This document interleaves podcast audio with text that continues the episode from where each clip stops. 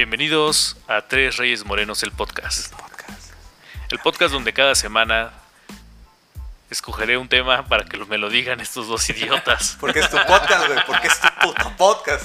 Todavía no ya van ni cinco programas y Y ya lo se dañé. está ¿Te acuerdas, güey, Hola, yo soy el Rey Moreno. ¿Te acuerdas cuando llegaste con la idea de vamos a hacer un podcast? Y el vato, sí, güey, que apoyarnos entre todos. Y ahora es el podcast El de Abdiel podcast, hablando de Abdiel, güey. A huevo. Sí.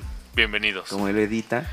A mi derecha, Puta edición le baja el ruido, güey, no mames. a mi derecha tenemos al, al rey de chocolate de este reino moreno. Divo, ¿cómo estás? Bien, gracias, me acabo de abrir una chela y sonó riquísimo eso, güey. Y a mi izquierda tenemos el rey garapiñado. ¿Cómo estás, Omarcito? Con eso, con eso, urólogo, ve al urólogo, con güey. eso insinúas que tengo muchos granos. Pero no en la cara, amigo. ¿Cómo sabes? ¿Quién sabe? ¿Quién sabe? Te voy a tener que. Bueno, no, no vamos a sonar desagradables en el segundo episodio. Hola, ¿qué tal? No, porque es el podcast. Este. ¿Cómo están, amigos? Muy bien, ¿Qué opinan gracias. de todo esto? ¿Sí? Excelente. Me toca a mí, Gracias, Abdiel, me toca a mí. Me toca a mí, me toca a mí, me toca a mí y me toca a mí. Eh, Te eh, toca esta también. ¿Cómo estás, Omar? Bienvenido para... ¿Ya listo para tu tema? Sí, Quiero decirles para los que no nos- un par de historias en tu podcast. Gracias. Para los que no nos están viendo, porque tenemos un pequeño problema con la edición de video, eh, Omarcito trajo su, su programa, todo escrito a lápiz, a la antigüita, ¿eh? Así. en Va a haber Tarjetitas. tarjetitas esas de, de señora de, de biblioteca. sí, aquí están, mira. Todo este Mira, lo que pasa medieval. es que mi celular tiene fallas técnicas Como todo en este podcast. y tiene. a huevo. Como este podcast que nació muerto Sí, porque somos los tres reyes morenos. Realmente somos reyes de- de- de del tercer mundo. Sí, exactamente. Entonces tenemos problemas como la gente común y corriente. Y mi celular tiene fallas en mi en su en su batería, en su centro de carga no sirve. Ok. Podríamos ser este, iba a los, valer en cualquier segundo y ya no iba a poder apoyarme con nada para contarles un par de los historias. tres tlatoanis. Sí, anda más o menos. Pues es, es tu podcast, hermano. Pero como pero, carnal. yo no entiendo, entonces yo sé, no sé, eres el más blanco de los tres. Sí. Hola. Yo está no, güey. Ve, güey. No. Ve, güey, exacto. Ya, ya cállense y pónganse a hablar del podcast. ya. Bueno, bueno, bueno. Bueno, ¿qué tema nos traes hoy? Pues eh, vamos a seguir con la temática del mes, como tú la propusiste. Vamos a hablar de temas de la tema? independencia. Este, para los que no nos están viendo, Abdiel está haciendo muecas como para de chupar el micrófono. Para Mm, verte no. garapiñado. No sé. Tiene pensamientos Es mi podcast ese. raros. Bueno, Se pasó cu- de verga. cuando gustes puedes empezar, te doy permiso. Está bien, ya, ok. ¿Se acuerdan que el, el episodio pasado Abril nos había contado de dos cabrones, uno- un par de hermanos, eh, Meterio y Epigmenio González? Ajá, los que eran dueños de la casa en donde realizaban Sí. pues estas reuniones, ¿no? Bueno, entonces yo les, Conjuros, yo, conjuros. yo les voy a seguir hablando hacer, le- en mi- Conjuras. Conjuras. Ajá. el primero de los episodios perdidos de la historia de México va a tratar acerca de estos dos, de estas dos personalidades, estos dos hermanos, ¿ok? Entonces vamos a empezar. Como recordarán, ellos eran dueños de la casa, pero no solo eso. No solo eso, amigos. Tenían un periódico. Entre otras cosas, realmente pues eran, era- eran personas que vivían de forma pues bien, eran gente de dinero. O sea, sí tenía Dentro, ajá, dentro de la organización eran, eran, eran los encargados de... a- Habían sido los encargados de, ¿cómo se llama? De conseguir armas. Eran los encargados de conseguir armas. Los navajas y los dos, Sí, los sí, dos sí, fusibles. bueno, tienes que tener en cuenta que todo fue muy rápido, ¿no? Hey, Exactamente. Entonces la historia parte a partir de que los, este, los denuncian. Los chivatearon, ajá. Exactamente. Entonces empezamos ahí, ¿ok? Que por cierto, eh, dato curioso, el nombre del grupo era la conspiración de chocolate.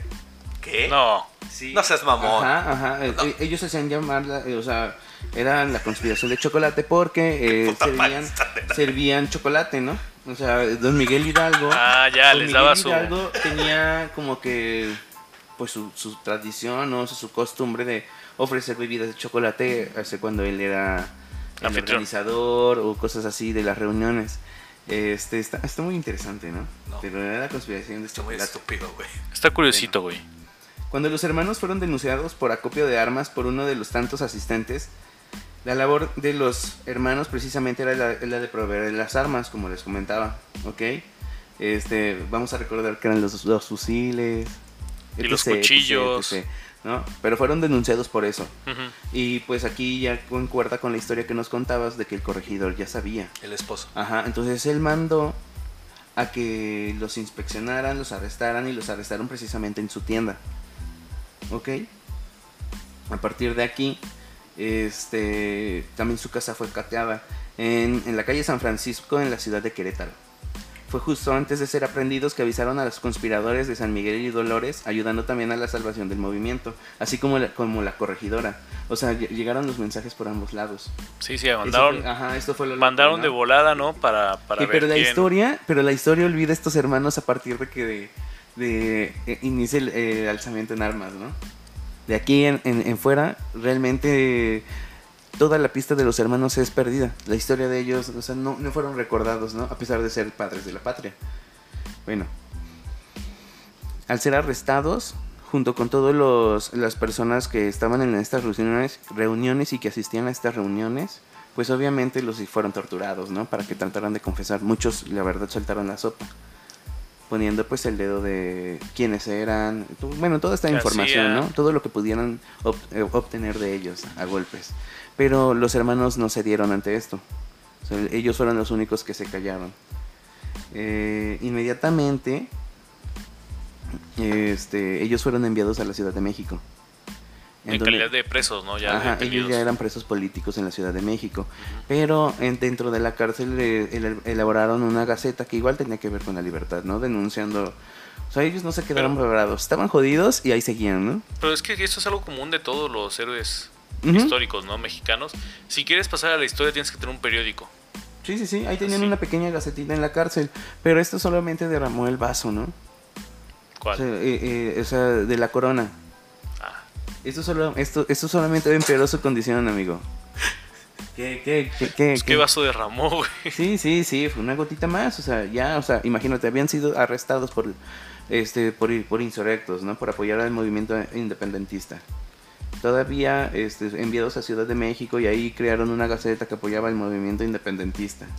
Entonces, lo único que ellos se ganaron fue, el, pues, que a Emeterio lo fusilaran y que a Epigmenio lo mandaran a a Acapulco, me parece. Sí, a Acapulco. Lo mandaron a Acapulco, al, al fuerte de San Diego. Y de allá a Manila, ¿no? Ah, exactamente. A Filipinas, Filipinas. precisamente, exactamente. Eso lo descubrimos el, el podcast anterior.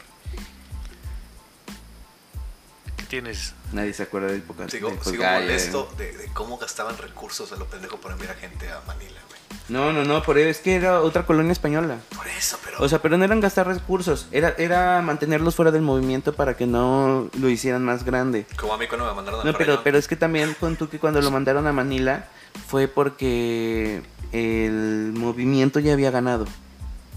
O sea, la ¿En qué independencia ya había sido consumada cuando ahí lo mandaron a, a Filipinas para que no lo liberaran. ¿En qué año lo ¿En mandan a Filipinas? Eh, eh, permítanme un momento y les sigo contando. Ah, gracias. Ah, la va a extender. Claro, pues todo esto es... Mira, vamos a aclarar que Emeterio tenía al menos 29 años de edad cuando fue fusilado. Estaban chavitos. Ajá. Eh, A ver, Emitero ya era líder independentista y tú qué has hecho? No, ¿Qué has hecho con tu vida, carnal? El día de hoy. Epigmenio, tenía 32 años. Ah, ese ya la movía. Ajá. Ese ya sabe con qué. Bueno, Ya traía con, con este queso. eh, Epigmenio de- en Acapulco eh, había estaba esto no sé si, si lo sepas amigo, pero Epi- Epigmenio en Acapulco pues le pusieron grilletes y gracias a los grilletes pues fue tullido, se perdió los pies, ¿no? Ok. O sea, ¿Por qué? Por Eh, los grilletes, los por- apretaron ajá. Lo tenían exactamente por la fuerza de los grilletes él tuvo que Se perder los- los pies, se no los- manches. El se los famosísimo Berry. amputaron, ajá. El Blackberry. No, En- eso no se en ocupó en México. Blackberry. ¿Eh? Eso no se ocupó en México. Ah, no. No, Ah, solamente en las zonas inglesas. Ok. Aquí eran grilletes normales. El. Blackberry es la bolita, La bolita. que vemos en las Ah, caricaturas. no, no, no, no, no. Solo eran grilletes a la pared. Verga. Y la tortura china. ¿Cuál es la tortura china? Cuando te ponen abajo una gotita y te va cayendo la gotita hasta Sí, que sí, se sí, te hace todo esas. feo. Sí, lo tenían gacho. Pues sí, uf, los españoles se pintaban solos para hacer torturas Sí le feas. sabían, sí Bueno, sabían. ahí voy. Al triunfo de la independencia fue enviado a otra colonia española en Filipinas, en donde pasó 27 años preso. Cuando la corona española reconoció la libertad de la Nueva España, Epigmenio González Tullido, enfermo y débil, fue liberado. Pero sin, González Tullido. pero sin per- sí, ya sé que dio palabra, ¿no? Pero tenía que respetarla, o sea, me gustó. ¿Cómo le decían? El tullido. El Tullido. Bueno, a- al salir pues no tenía pertenencias. Todo, o sea, todo se le fue, le fue confiscado Oye. por la corona y no tiene ni dinero. Pero- Estaba solo, enfermo y tullido en Filipinas. Pero, o sea, sí le cortaron los pies. Sí. Sí, sí, sí. y le decían, No y tenía mis piecitos, No, imagínate qué horror. ¿dónde están mis Pobrecito. piecitos? Realmente regresó a, a- a México gracias a Filipinas, que en parte patrocinó una parte del viaje, y a un comerciante. Filipinas patrocinan. Así, así fue como, así fue como llegó a, a México. Pero pues solamente llegó para que le hicieran el fuchi, ¿no? Pues imagínate. El tullido, pues, el tullido. El Todo tullido. viejo, güey. Con la barba, ¿no? Descuidado, así, zarrapastroso y Esa es una cruda de domingo con Angélico. No, Y amigo. llegando güey. de Filipinas, Guacala. No, gacho. Pero bueno, en 1855 el diario La Revolución publicó una entrevista hecha a Epigmenio por un periodista que lo reconoció. ¿Ok? Este es un fragmento. Ok. Las, ca- las calles, los aromas, la gente seguía todo igual. Visité un par de calles. Poco después fui al Palacio Nacional en donde me dirigí al guardia y le dije, yo soy Epigmenio González, uno de los padres de la patria y primer armero de la revolución. El guardia solo respondió, ¿qué? ¡Ah, el tullido! Fue cuando le conté mi historia, cada detalle. Al terminar el guardia me dijo, mire aquí los padres de la patria ya están, y son Allende, Aldama, Hidalgo, Morelos. Pero usted no figura. Es más, ¿quién es usted? Cuando yo iba a volver a repetir mi nombre, el guardia me interrumpió diciendo, es lo mismo, no es nadie. Ah. Esa historia Eh, no me la sabía, ¿eh? O sea, eh, esta bueno. parte sí está media, medio En horrible. tono de burla, pues el guardia le empezó a hacer burla, no gacho. Mira sus piecitos. Ajá. Por lo cual me retiré, perdiéndome en la multitud, vete pensando en las batallas no libradas, cojeando, ¿no? imaginándome cómo habrá sido la lucha, cómo habrá celebrado don Miguel Hidalgo con chocolate. No creo que celebró sé. mucho porque ese vato lo quebraron luego, luego. Sin hogar, sin amigos, todos muertos, lo único que se, que se le dio fue un empleo de guardia de la Casa de Moneda por el presidente Nicolás Bravo. O sea, Nicolás Bravo sí lo reconoció. Ajá, pero bueno, no, solo le dio un empleo. no le reconoció nada, solo le dio trabajo. No, Pero O sea, bueno. Imagínate qué, qué tan mala. Nunca exigió este reconocimiento o pago monetario por sus servicios a la nación y falleció el 19 de julio de 1858 a los 80 años de edad. A la 88 años de edad. Tullido. 80, 80. Oye, 80. pregunta. Eh, por ejemplo, dices que no recibió pago, ¿no? No. O sea, a todos los demás, verga, Sí. los compensaron económicamente. Claro, Eh, sí. por los servicios a la familia, sí, a los cercanos. Sí había de dónde sacar dinero. ¿Cuánto les dieron? No sé. Ay, no manches, no, unos no, cuantos no. pesos. ¿Cómo era? Pero bueno, 80 o sea, pesos. pon tú que eso y pues eh, lleva hay estados que llevan sus nombres, no hay mil cosas, sus, sus nombres grabados en oro en el Senado, no sé Que en el lugar de Jalapa sea Epigmenia. Epigmenio, ¿no? Epigmenlandia. No, pero pues de de todas maneras, imagínate, los hermanos realmente tuvieron una, una labor muy importante en la revuelta, no son recordados, son olvidados, al igual que muchos héroes. Hay algo bien chistoso que pasa aquí en México, ¿no? Que no pasa en Estados Unidos. Allá tienen un amor a la patria bien cabrón, ¿no? Eh, Y, nah, y nah. sí, no, pero bueno, hay historias innumerables, hay películas, no manches, ¿qué tal? Pues Todos güey, a ver. a ver, a ver, a ver. a lo que yo voy, a lo que yo voy es que aquí en México realmente nos olvidamos de los verdaderos héroes. Y pues, imagínate, estos hermanos, Epigmenio y. ¿Cómo se llama el otro? Se me olvida siempre. Es que Epigmenio, la neta, me, me robó la. Emeterio. Es que está muy triste. Me robó la atención, Está muy ¿no? triste. Sí, pero pues imagínate, ¿no? Pobrecitos, nadie los reconozca. Ellos deberían de estar en el grito de independencia. Bueno, si eso vamos a Menyanga, güey. A Yanga no le dan el reconocimiento. Ah, Pero bueno, Yanga no pero- participó en la lucha negro. de Ah, independencia. ya no es cierto, Era perdón. negro, güey. Ah, Además, Por eso, a Yanga no lo reconocen como se debe de ser el primer libertador de América. sí. Cuando te demos permiso de hablar tu tema, pues con Yanga, güey. No, como que Ah, se bueno. va a hablar de historia, güey. Qué aburrido. No, ¿por Y qué? entonces, oye, güey, pero además tenía así como que, que si le hubieran puesto los cargos y los títulos que merecía, iba a quedar bien chido, ¿no? Primer armero de, armero de México. Ajá. Es el El señor primero de, de los su anillos, clase. El señor de armero los de anillos. México, güey. Guardián de las armas. Hijo de del los tullido, machetes y de los fusiles. tullido. No, pero pues pobrecito, todos sabemos que Tullido pues, los fusiles, ¿no? Los fusiles. Y los acusaron por este acopio de munición y armas. Ese fue por el motivo por el cual los denunciaron. A copia de Fuscas. Ajá, y pues no manches los fusiles, ¿no? Yo creo que eran los que tenían guardados ahí en su Eran dos, güey. No manches. Y un chingo de cuchillos. Eso Y unos Y machetes. unos machetes, güey, ¿no? Pobrecitos, güey. Pero bueno, sí. esa es la primera historia, ¿no? Ah, nos traes varias. Sí. Sí, son qué cuatro. amigos, espléndido, son ¿eh? cuatro. Bueno, la Ulala. siguiente es del capitán Antonio Centeno, Ok. igual durante la independencia. Ok, no hay O sea, datos. Todos de los que nos vas a hablar son de la Independencia, ok. ¿Son padres no reconocidos? Ajá. Ok. O, reconocidos. Ahí vamos a ver. Ok. Tranqui, güey. Sorpresas. No hay datos del lugar de nacimiento. Unos dicen que es Tlaxcala, Michoacán, bueno, no. Pero bueno, fue un mexicano comisionado por el cura Miguel Hidalgo y Costilla para controlar la zona de Puebla, Hidalgo y Estado de México, lo que es hoy en día, ¿no? Ok.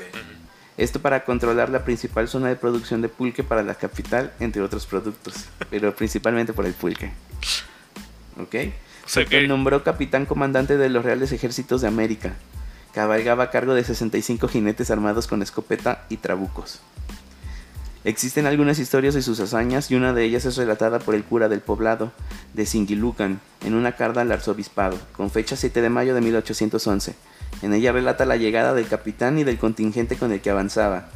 El terror se apoderaba de la población y todos esperaban lo peor, pero al arribo del general inmediatamente se, dirigi- se dirigió a la capilla del pueblo, hogar de un milagroso Cristo. Después de su oración observó el lugar y vio la madera de la cruz y estaba rota, y la lámina que la cubría estaba oxidada, por lo cual le llamó al cura y le dio una charola de plata para cambiarla por la lámina oxidada de la cruz, ¿no? Después hizo sonar las campanas para llamar al pueblo y repartir ocho carros de trigo. O sea, Oh, ese, la, vato, la. ese vato sí tocó campanas.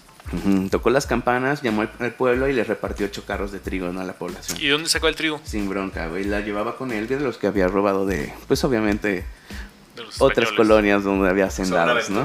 Sí, sí, sí, sí. O sea, él, él venía, él venía reclutando gente precisamente de haciendas. Ajá.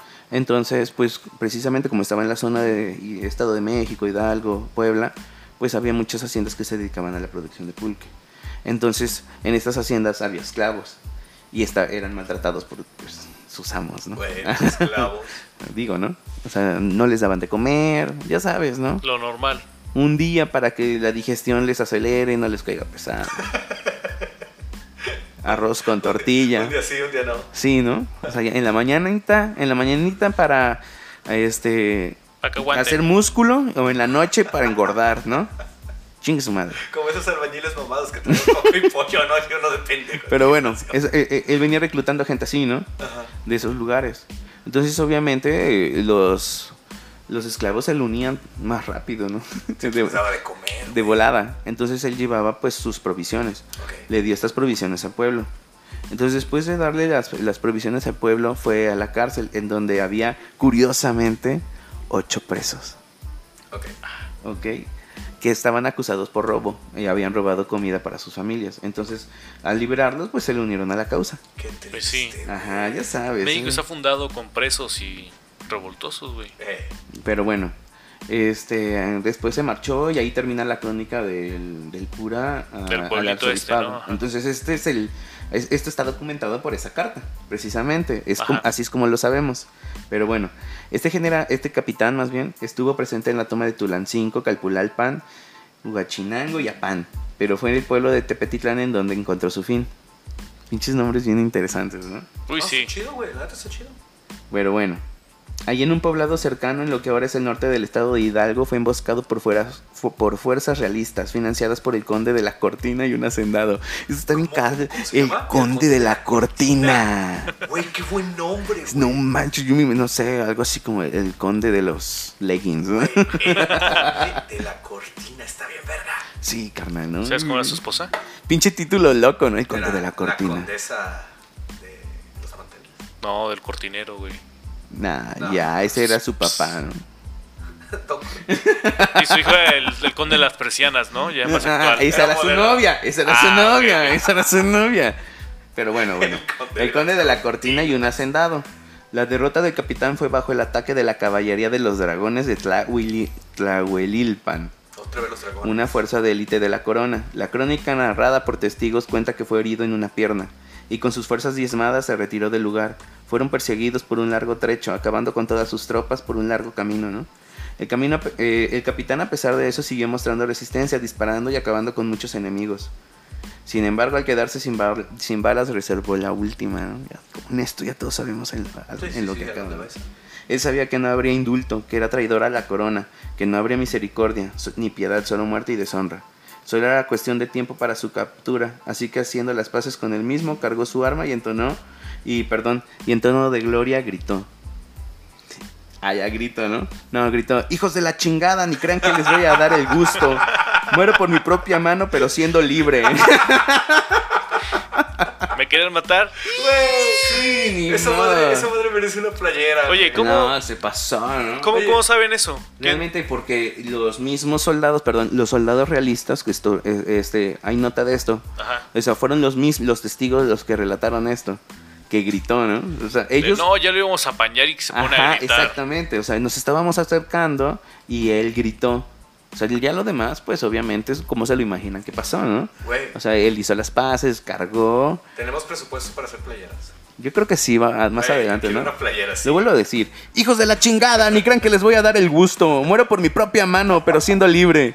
Y, ¿no? Acto seguido, una bala atravesó su cabeza. No obstante, sus restos fueron exhibidos como parte de la estrategia para, dis- para dis- disuadir la rebelión. Perdón, me da mi dislexia a veces. Pero bueno, actualmente hay un pequeño monumento en su honor en donde dio su vida en el actual estado de Hidalgo. Una placa colocada en los años 80 solía adornar la estructura, pero esta ya no se encuentra. Solo grafiti y maleza adorna el lugar. Ah, qué triste, güey. Así terminó el capitán. Oye, yo, yo quiero hacer un paréntesis. No, no tiene nada que ver con, Capitán con- Antonio con lo Centeno. que estás hablando. La neta, la neta, la neta. Qué, qué buen trabajo, güey. Y qué chingón que estén esas notitas. Y yo creo que esas notitas las vamos a guardar, güey. Las vamos a neta, vender. la- Ajá. Sí, no, mamaron, no güey. les quería regalar, pero bueno. Está muy chido, güey. Felicidades. Muchas gracias. Felicidades, la neta, qué chido. Perdonen por mi narrativa, pero me da nervio, me da nervio. No, está- me está muy chido, me estoy acostumbrando a esto. Ok, sí, dale. Pero bueno, ¿ya quieren continuar con la tercera? ¿Nada que agregar? Pues sí, venga la tercera de una vez, güey. Va, de volada. al vato le valió madre si se mató el sol. Güey, o sea, el vato hizo todo. No, la neta, fue muy chingón. O sea, realmente estuvo, estuvo en varias tomas de varios municipios chingones. Él, él era el que defendía la zona, o sea, principalmente por la distribución, no solo por el pulque, distribución de todo. Y pues no era un mal capitán, era muy humano, o sea, dentro de todo no ejecutaba, él no, él no, él no realizaba ejecuciones españoles. Este... Tibio. ah, y, oigan, y precisamente se me olvidaba un dato del anterior, los hermanos, cuando estaban en México, en la cárcel, este, tenían la esperanza de ser rescatados. Por eso les valió verga y hicieron su gaceta. ¿No? Porque No pensaron, pensaron que el ejército iba a entrar a la Ciudad de México y los iba a liberar. Pero como Abdiel nos contó, nunca no entraron a la Ciudad No de México. mamón. Por eso fueron enviados a Acapulco. Bueno, eh, uno fue fusilado y el otro. Imagínate que si hubieran llegado a México. Imagínate esos como, vatos. ahorita viene Hidalgo, güey. Ajá, sí, güey. No, es que- Aguanta, ahí viene, Exactamente. viene. O sea, imagínate, güey, estar en tu celda diciendo, ahorita viene mi compa, güey, al que yo le di armas que le valió tres hectáreas de camón. Va a llegar con mis dos fusiles. Güey, qué triste vida de esos vatos. eso sí fue bien culero. Y realmente fue bueno, pero bueno, ya pasamos eso, ¿no? Vale. Por el capitán. También el capitán pobrecito, no se le recuerda, ¿no? Debería de ser al revés. Sí, no, de hecho, por ejemplo, Murió con dos mucha valentía. Deben de estar aunque sea en los, en los vivas Sí, de ¿no? los De menos. pueblitos, ¿no? Al menos Pero bueno. ese de Hidalgo. El siguiente tiene que ver con Iturbide. Por Oye, eso les pregunta. Héroe, héroe. Pregunta, eh, o sea, en su, está su monumento. Ajá. Ajá, Y se puede ver en Google Maps. ok, ¿Lo viste? Sí. Vamos a pegar esto en el... ok. Sí, con coordenadas si quieren y ya lo pasamos en, ahí la- en el en Instagram. algunas Está notas. su ¿no? monumento. Ajá. Pero en el pueblo no celebran nada No, base- no, no, o sea, solo está ese monumento y de ahí nadie sabe nada. O sea, es el soldado Johansen. O sea, ustedes no sabían, ¿no? No, No, pues, ay, güey. Desde, O sea- el- desde el capítulo pasado ya no sé qué verga está pasando. Pero bueno, o sea, imagínate, imagínate. O sea, antes, o sea, no puede ser el soldado Johansen porque esto fue antes de él. ¿Y cuántos más hay así, no? En esa misma posición. Me ¿Eh? gusta que sabes quién es el soldado Johansen. Habla, Pero habla fue, pero fue antes de él, güey. Por eso te digo, no puede Pero ser. sabes que es el soldado no, Johansen. no puede ser el Ajá. soldado Johansen. Pero bueno, Quizás sí.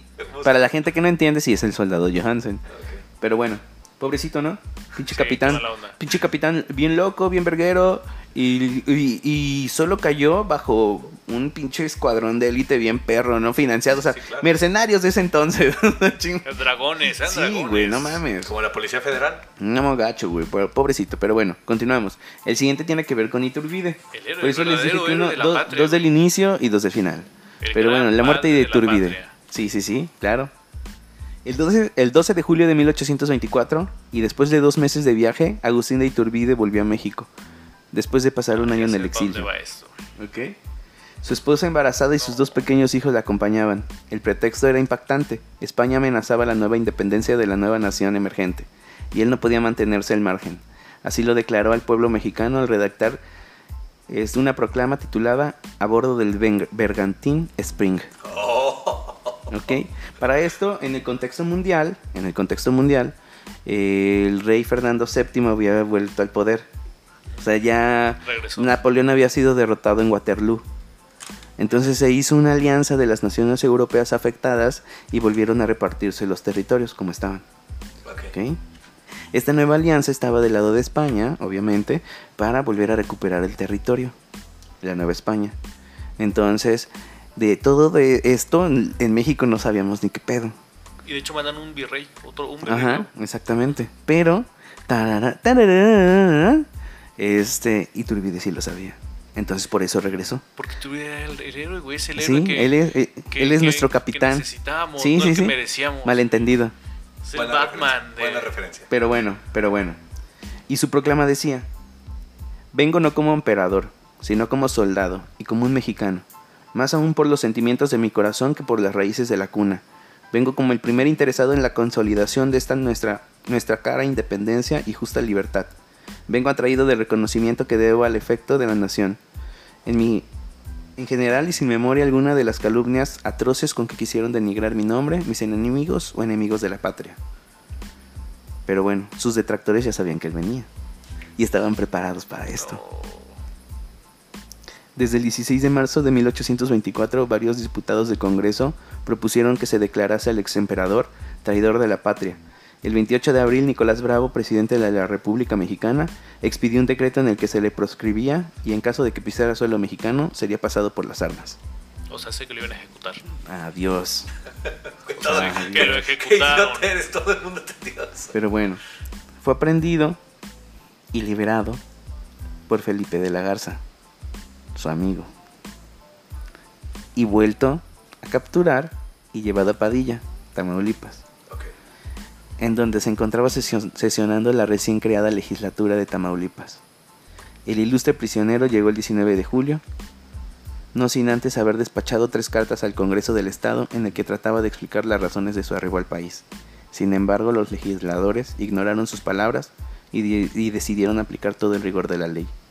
Aquel 19 de julio de 1824 fue, e- ese amanecer fue raro porque las ejecuciones se realizaban a las 6 de la mañana. Sin embargo, él lo ejecutaron a las 6 de la tarde. ¿Ok? Fue fusilado en las afueras de Padilla, Tamaulipas. Antes de su ejecución y frente al pelotón expresó sus últimas palabras. Mexicanos, en el acto mismo de mi muerte os recomiendo el amor a la patria y observancia de nuestra santa religión. Ella es quien nos ha de conducir a la gloria. Muero por haber venido a ayudaros y muero gustoso porque muero entre vosotros. Muero con honor, no como traidor. No quedará a mis hijos y su posteridad esta mancha. No soy traidor, no. Guardad subordinación y prestad obediencia a sus jefes, que haciendo lo que ellos demandan cumpliréis con Dios. No digo esto lleno de vanidad, porque estoy muy distante de tenerla. Minutos más tarde, el cuerpo del primer emperador de México yacía sin vida. Esa, esa sí me la sabía, sí la, la había escuchado, la había leído. Güey, qué buena No, no, frase, no, no, güey. no. Pero sí, es lo que digo, Iturbide es el verdadero padre de la patria. Sí, no. Es el héroe que, que logró la consolidación después de 11 largos años de estar en guerra, de guerrillas. Fue el que dijo, ¿saben qué? Se acabó. Ah, no, no, hacer- pero aguanta. Y también la siguiente, todavía no terminamos. Vamos a ser un imperio.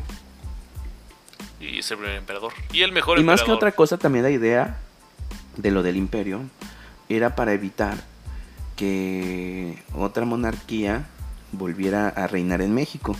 proclamando un emperador, haciendo así que se volviera un reino más como por ejemplo Inglaterra, ¿no? Que con su propio rey y que las casas siguieran este, casándose. Esa era la idea. Este, proteger a México de que la corona española volviera a conquistarla o los franceses, ¿no? O sea, que no le aplicaran Sí. los- del Reino Unido, pues. Además, acuérdate que en ese momento las, la idea de una eh, república realmente independiente era algo totalmente nuevo, tenía un par de años nada más, unas décadas. Estados Unidos acaba de ser creado, Francia seguía en la revolución, bueno, en la época post-revolución. Sí, todo seguía acomodándose. muy, muy- era muy, era muy nuevo, corto, todo sí, era, era nuevo. muy nuevo. Todo era nuevo. Y a los mexicanos les gusta lo viejito, entonces Sí. no estoy diciendo Somos ninguna vintage. política actual, pero Pero bueno, el diputado Gutiérrez de Lara no pudo olvidar la, ejecu- la ejecución porque la presenció. Él recuerda. O sea, él fue el que redactó. No, No, él él presenció, es, testigo. Ah, ok, ocular. Ajá. Vi, no, bueno, no. Y también este, Ah, por tomaron, sí. Él redactó. Ajá. Vi su cuerpo despedazado por las balas. Vi su sangre correr por la tierra que antes liberó. Mi corazón quedó herido de este primer estrago que habían visto mis ojos y lo vieron por fin en una persona tan amada. Punto. Se acaba, ¿no? Hoy en día, el lugar donde fuera ejecutado yace entre peces, agua y vegetación. Ya se construyó, ya que se construyó una presa que mantiene bajo el agua el lugar, que vio con vida por última vez Agustín de Iturbide. En el lugar, según lugareños, había un obelisco destruido, quedando una, bueno, había un obelisco. Actualmente está destruido, solo queda una base y una inscripción que dice, en este lugar fue ejecutado el 19 de julio de 1824 a las 6 pm. El lugar fue destruido por una disputa entre masones y caballeros de Colón, antes que las aguas de la presa inundaran el lugar, porque los caballeros de Colón querían mover el obelisco, pero los masones no estaban de acuerdo y destruyeron el obelisco antes de que De lo que pudieran mover. claro, Fue entonces cuando las aguas empezaron a crecer y ya no pudieron hacer nada por la base. por la presa, ¿no? Está Exactamente, sumergido. Sí. sumergido. Wow. Y las fotos se ven bien chingonas. Está olvidado por el mundo, viejo. Güey, qué buena muerte. El autor del, del monumento obelisco Iturbide fue el gobernador Guadalupe Mainero Juárez. Este envió un decreto al Congreso para honrar a Iturbide y el Congreso lo aprobó. Causó gran controversia en la placa, según lo aconsejado por, ser- por Porfirio Díaz. ¿Por qué causó gran controversia? Porque él tenía, cuando, bueno, cuando le autorizaron el decreto, supuestamente iba a decir algo así. Agustín de Iturbide, El verdadero héroe. Nació en Valladolid, hoy Morelia, el 10 de agosto de 1783. En este lugar fue ejecutado el 19 de julio de 1824 a las 6 pm. Como mexicanos, deploramos la ejecución, la ejecución del consumador de la independencia. Como republicanos y ciudadanos de este estado, hacemos constar que la ejecución se, dio- se debió a un acuerdo del Congreso Nacional. Ah. Eso era lo que originalmente iba a decir. ¿Y qué pusieron? Le han de haber quitado esa parte de, Sí, sí, sí, de como fue el Congreso. Sí, no Gracias a Porfirio Díaz y su recomendación quedó así. Como mexicanos deploramos que haya sido necesaria la ejecución del consumador de la independencia nacional. Ya. Bueno, es que Porfirio Díaz tenía ideas especiales también. Deploramos muy, que haya sido anti- necesaria la ejecución. este, estuvo corto, estuvo muy básico y estuvo bien. Como lo pero bueno, así quedó. Antiimperialista. Antiimperialista. Eh, eh, Díaz era enemigo de las monarquías. Ajá. Y al ser Iturbide el primer monarca realmente mexicano, pues no le quiso dar tanto reconocimiento. Pero, bueno, que pasa solo es- se logró este obelisco. Los caballeros de Colón aún honran su imagen, aunque los masones siguen arruinando sus dos obeliscos. Jeje. En el otro, en Padilla, le arrancaron las placas, ¿no? Pero bueno. Eh, el otro está en la hacienda de Chamal, en donde pasó su primera noche al arribar a suelo mexicano. Falleció a los 41 años. Sus restos descansan en la Catedral de la Ciudad de México, en donde aún permanecen. Pobrecito, ¿ah? Eh, ese no. Pero bueno, la segunda historia tiene también que ver con él. ok. ¿Por qué? Ahí van a ver. Bueno, bien. voy a hablar de una mujer que, que- que no creo que conozca, no, no sé si la conozca. Muy importante de la política mexicana de ese entonces. Leona Vicario. No.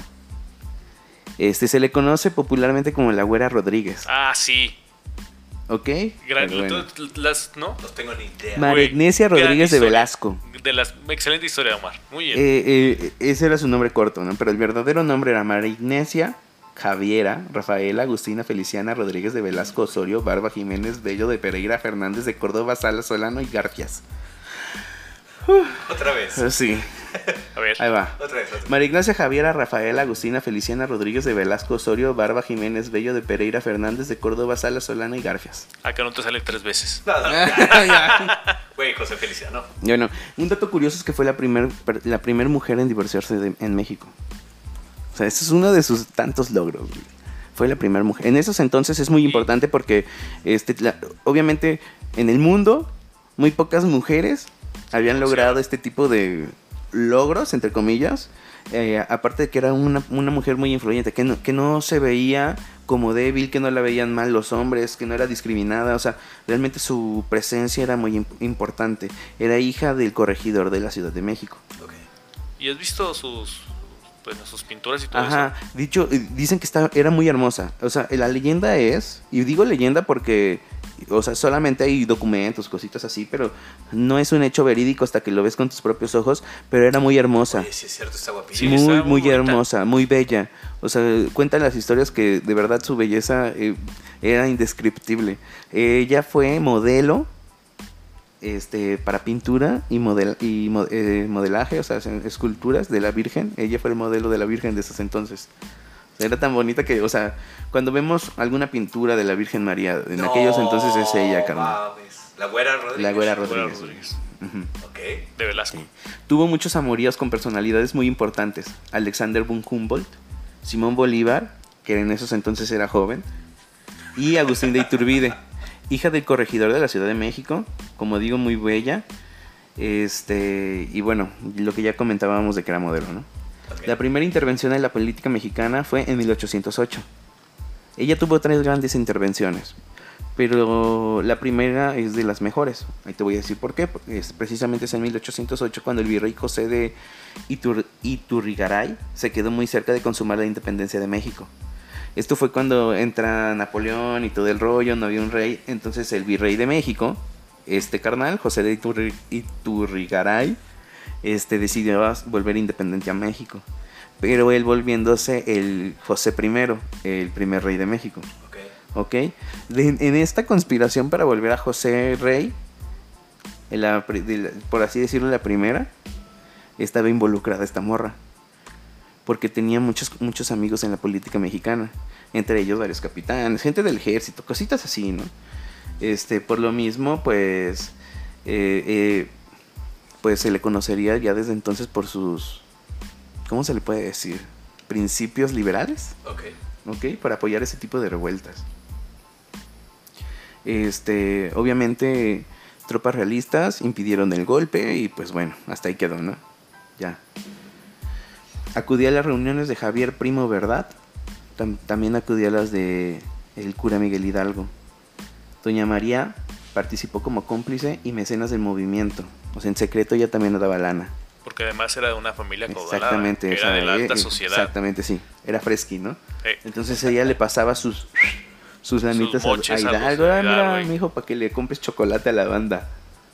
Y compres cuchillos para tu revuelta. y unos fusiles. Fusibles, fusibles. Pero bueno, este fue acusada y llevada a juicio en 1811. El Tribunal del Santo Oficio y la Inquisición. Uh, Ellos fueron encargados de su caso. La Güera Rodríguez es una de las únicas personas que lograron salir libres sin haber sido torturada, sin pruebas sólidas de sus cargos. Porque de nuevo era de la alta sociedad. güey. Incluso, incluso, la morra tenía tanto conocimiento de la sociedad, o sea, de la Ciudad de México, que durante la supuesta tortura, o sea, las- cuando le están este, preguntando y todo esto, este, ella le soltó sus verdades a los inquisidores, acusándolos de infieles. O sea, ese güey, eh, eh, perdón, ese güey, esa morra los tenía Acorralados, sí. agarrados. Incluso o sea, los, acu- los acusó de infieles, de corruptos y a uno de pedófilo. Uh, ¿Ok? Porque pues ella Vaya, tenía- ¿quién lo pensaría que un miembro de la iglesia católica sé, podría un ser inquisidor, pedófilo, ¿no? ¿verdad? La etapa más importante de la Güera Rodríguez secreta. fue en la consumación de la independencia entre Iturbide, coronel del ejército real- este, realista, y este, Vicente Guerrero, pero bueno. La Güera, este, estaba esta figura, Iturbide, siendo coronel de las fuerzas realistas, y estaba la Güera Rodríguez, siendo pues la mujer más influyente de la política mexicana en ese entonces. Entonces, Iturbide tenía las fuerzas y esta morra tenía los conectes. Entonces la presión de esta morra sobre pues los conectes hizo que a este güey lo declararan general. De coronel pasó a general. Ascendió a general de las tropas realistas y se le encomendó ir a combatir a las fuerzas del último caudillo independen- in- independentista Vicente Guerrero. Se dice que ella fue quien convenció de abrazar la causa independentista y de buscar una alianza con Vicente Guerrero, lo cual permitió consumar la independencia de México.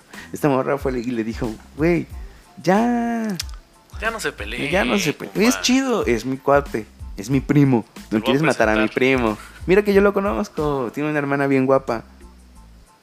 Cositas así.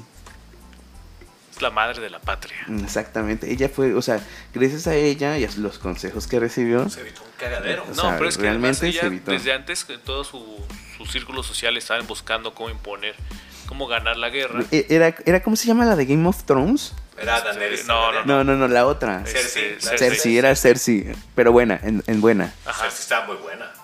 No, pero hablo de mo- principios morales. Ah, también. Sí, aquí no había ningún hermano Ni dragones. ni ¿no? dragones. Pero había la palabra con P. Pues sí. Y, la palabra con P. Pero bueno. Después Ajá. de todo esto, en la iglesia La Profesa, en Ciudad de México, se reunió con un grupo de intelectuales, el representante del virrey don Juan Luis de Apodaca, conde del Venadito.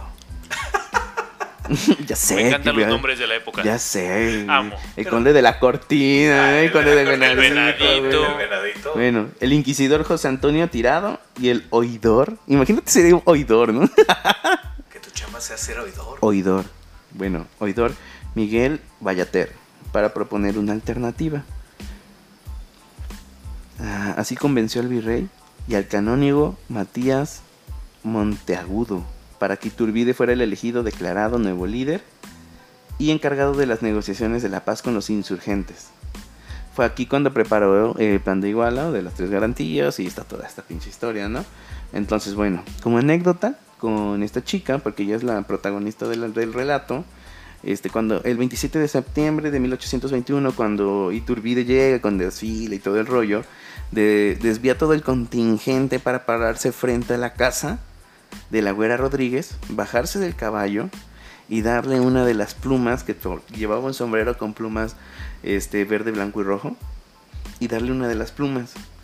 La güera Rodríguez la agarró y la presionó contra su pecho y pues el contingente salió, ¿no? Nunca estuvo muy caballeroso. Ya sabes, como todo un galán, un O sea, galán de la época. Sí, sí, es que era un caballero. Sí, Era sí, un caballero. claro, ya no hay hombres. No. Desviar todo el contingente victorioso para entregar una, fl- una No, no, no, cosas. Una Imagínate, plumita imagínate, imagínate la cortejar a la morra a la que le fue a dejar una pluma y turbide durante la entrada, la consumación de la ¿Qué le puedes dar después a esa morra, güey? No, no mames. Oye, llegas con un- una decena de No flores. mames, Oye, de ahí para abajo, carnal. Sí. Es que ese vato puso la vara muy alta. Sí. Cabrón, no mames. güey. ¿Qué haces para impresionar? Por esto esta morra le valió madre, se va a andar con pinche Simón Bolívar, pedorro, pinche Alexander von Humboldt, no mames, pinche alemancito. que por cierto lo odio, pero bueno. Pero imagínate. Algún día te voy a contar. ¿no? Mucha Algún día te voy a contar la historia de por qué odio a Alexander von Humboldt. Me parece perfecto. Pero Estaría no chido este mes. en una de anécdotas. ¿Por qué odiamos a personajes de la historia? Muy bien. Deberíamos hacer un episodio así, ¿no? ¿Por qué Sí, odiamos sí, a ciertos personajes de Yo la historia? siempre, siempre en, en la peda tengo una pregunta importante, Omar, que a ti no te he hecho. ¿Cuál? Si tuvieras la oportunidad de pelearte a golpes con un personaje histórico mexicano, ¿con quién sería y por qué?